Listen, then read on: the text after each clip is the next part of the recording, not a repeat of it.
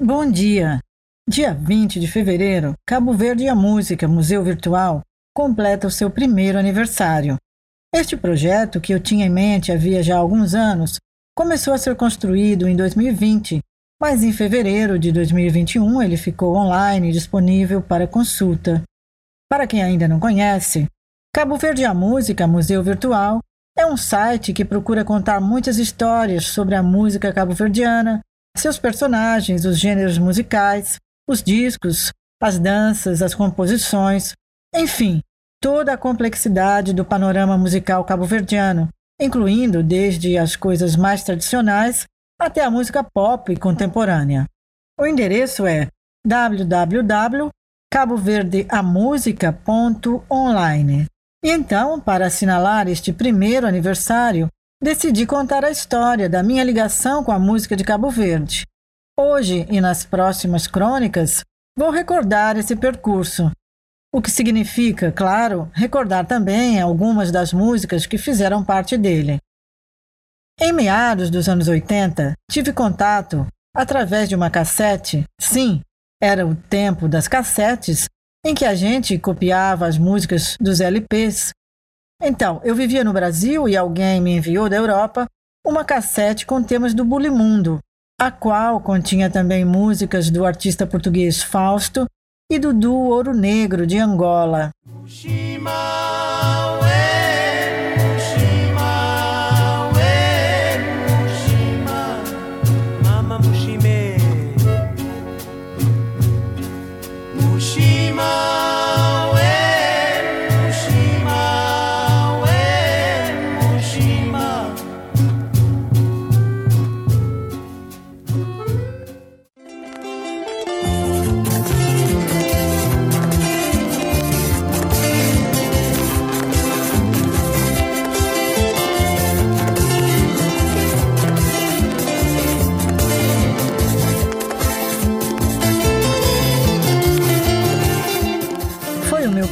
contato com a música de Cabo Verde. Confesso que naquele momento, aquela música acelerada do Bulimundo não me seduziu. Só muito mais tarde é que fui conhecê-la melhor e apreciá-la. Anos mais tarde, morando em Lisboa, esta música começou a tocar de vez em quando na rádio TSF. Oi, Cabo Verde, terra estimada, terra de paz, terra de gozo. Tudo que chover para ser regos, ele catava ele quer ficar, mas ele maldade ele tá chorar. Oi, Cabo Verde, terra estimada, terra de paz, terra de gozo. Tudo quem jover para ser regos, ele catava e ele quer ficar, mas ele manda ele tá chorar. Nessa época, comecei a conhecer as discotecas cabo-verdianas, lugares com música ao vivo, como por exemplo o célebre e saudoso Hits Club, onde Tito Paris tocava aos sábados e Maria Alice deixava por momentos a cozinha para subir ao palco. Eram noites de muita animação, e depois das quatro da manhã, quando fechava o Hits, a gente seguia para o Pilon, em Alcântara, um espaço pequenino, dinamizado pelo cabo-verdiano Emanuel Varela, e a gente só saía de lá com o dia claro. Em certos dias da semana, Dani Silva tocava blues. Leonel Almeida era o vocalista da banda da casa. Quantas recordações desses tempos e dessa vida noturna tão interessante. Lisboa no início dos anos 90.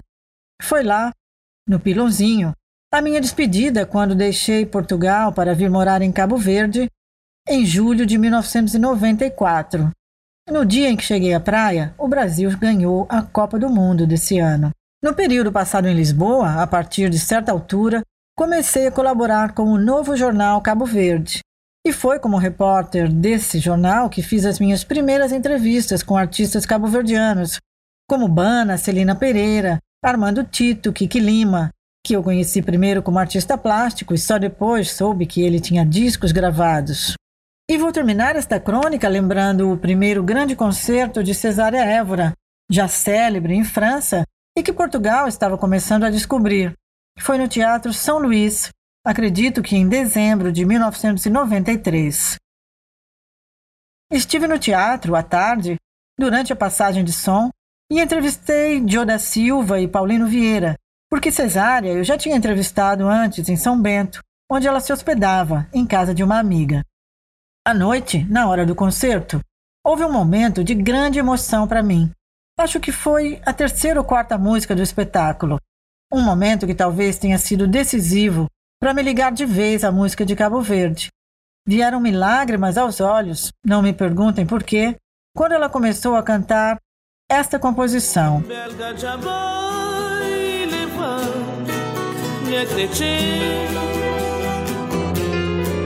Naquela hora, triste de vai minha coração chora que lai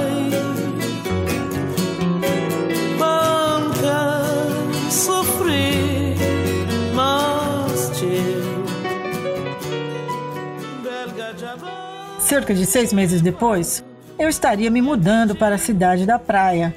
Mas este é outro capítulo. Na próxima semana, conto mais uma parte destas memórias da minha história com a música de Cabo Verde. Até lá!